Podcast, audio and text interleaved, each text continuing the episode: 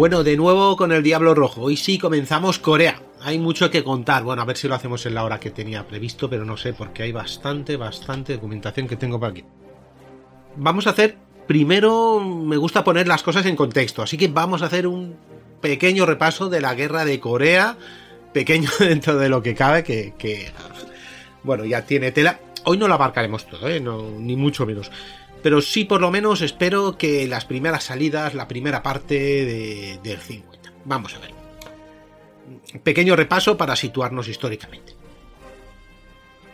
Kim Il-sung viaja a Moscú, el, amado líder, entonces, eh, de la República Popular y Democrática de Corea. Bueno, en ese momento todavía no sé si eran amados líderes o todavía no, no eran amados. Bueno, el Kim Il-sung viaja a Moscú el 8 de abril de 1950 y se reuniría con Stalin y le enseñaría los planes de reunificación, por la fuerza, claro, de Corea, avanzándose a los planes de la República de Corea para hacer lo mismo, pero en sentido contrario. A ver, no nos engañamos, ¿eh? tanto Corea del Norte como Corea del Sur tenían planes para que una vez uno fuese más fuerte que el otro, pues atacarle y llevarse todo el pastel. Eso, eso lo tenemos claro. Lo que pasa es que, bueno, el norte consiguió antes los apoyos que el sur. Simple y llanamente. Así que estamos en Moscú con Stalin y se están frotando las manos viendo que toda Corea quedaría unificada en un país dentro de la órbita soviética, expulsando de la zona norte del continente a los aliados occidentales. Se lo tendrían en las islas, ahí, lejos en las islas. Además, bueno, en Vietnam pues está dando muchas esperanzas de, eh, de expulsar a los franceses, este Viet Minh. Estaba actuando bien, ¿eh? ya, ya estaba actuando bien. Es que viene de lejos, ¿eh? lo de la guerra de Vietnam viene, viene de lejos. Bueno, no nos perdamos. Por otra parte, no habían demasiadas tropas americanas en Corea, estadounidenses, ¿vale? Que algunos se me queja, oye, americanas sí, es verdad. Aquí estadounidense.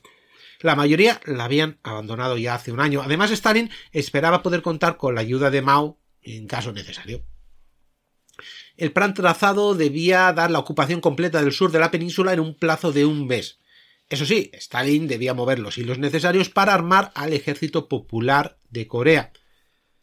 No es que no lo hubiese ya hecho en su momento, pero eh, sí que era ya no cuestión de armarlo defensivamente, sino para lanzarse con todo. Así que los coreanos del norte recibirían de la Unión Soviética más de 800 millones de rublos de armamento, que no sé lo que representaría, pero bueno, en comparación con los 160 que recibiría el año anterior. Y estos 800 se mantendrían durante el 51 también, el 52 y el 53. La verdad que los soviéticos material tenían de sobra. Ellos, mm, bueno, producían como si no se hubiese acabado la guerra, como si siempre estuviesen en guerra. Pero, a ver, se debían entrenar a los soldados en el uso de estos aparatos. Y no es que el coreano medio hubiese visto demasiadas máquinas o demasiados tractores. Aún en la zona que estaban, mm, en según qué zona del norte, tal vez, pero la gran mayoría sí. Y en el sur, mm, también, poquito, poquito. Así que se hizo imprescindible la formación, ya no en suelo soviético, sino en la propia Corea. Para ello aumentaría el número de asesores soviéticos en la península. Corea del Norte recibiría todo tipo de armamento que en ese momento todavía podíamos considerar moderno, sí, bueno, carros de combate, cañones, fusiles, transportes, municiones, radios y una pequeña fuerza aérea. Varía un poco los números según la fuente, pero demos por buena un regimiento con 70 Yakolev Yak 9 y la y otro regimiento con la Bochkin la 11. Este sería de caza, aunque el la 11, recordemos que en el episodio anterior ya había luchado en China y había bajado algunos aviones nacionalistas, se podía utilizar también como cazabombardero.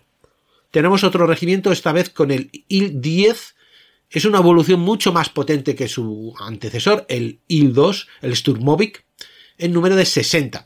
Luego 30 entrenadores, los Polikarpov PO, estos eh, estos de los de las brujas de la noche, ya tenemos un, episodio, ¿no? Estos biplanos que eran entrenadores básicos y los Yakolev 18 como intermedios y avanzados. Y los Yak 18 también podían servir como aviones de ataque y observación, sobre todo de observación la inteligencia sudcoreana y estadounidense ya estaba oliendo el peligro a partir de marzo, no solo por espías o por ciertas señales, ¿no? que eh, veían que algo se preparaba, mmm, bueno, eh, algo se preparaba, ¿no? En, en, el paralelo 38 había habido además algo tan vistoso como que observaron que fue relocalizada toda la población a 6 kilómetros de la frontera con el pretexto de la instalación de fortificaciones.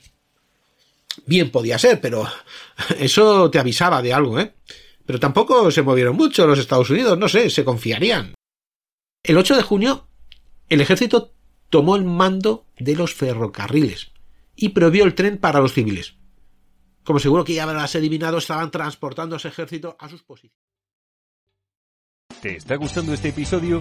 Hazte fan desde el botón Apoyar del podcast de Nivos. Elige tu aportación y podrás escuchar este y el resto de sus episodios extra. Además, ayudarás a su productor a seguir creando contenido con la misma pasión y dedicación.